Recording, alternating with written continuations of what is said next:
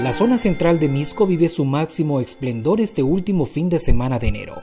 Es la fiesta titular en honor a la Virgen del Rosario de Morenos, festividad que se originó en el siglo XVI.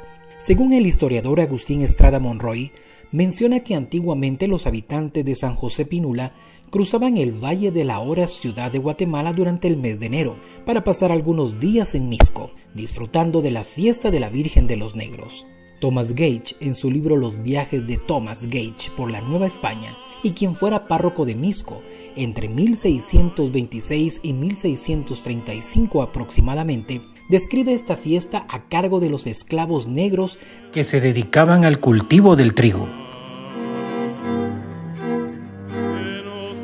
La fiesta inició el 1 de enero con la tradicional corrida del niño, actividad de más de un siglo que se preserva y que consiste en que la imagen del niño que portan las imágenes de la Virgen del Morenos son colocadas en pequeños escaparates que visitan los hogares de los devotos y que los reciben con gran alegría.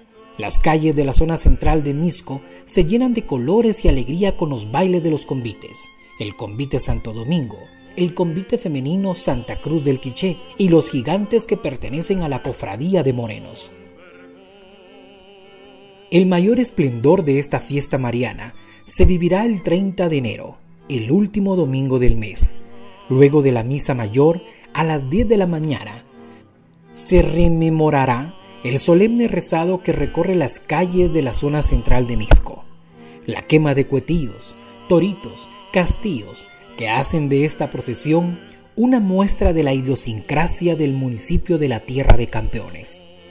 Un detalle especial es que son procesionadas varias imágenes.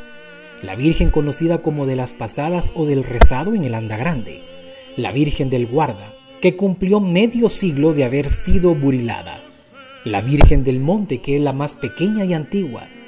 La primera capitana lleva una imagen del niño Dios dormido, la cual por sus características se asegura que su origen es de la época colonial.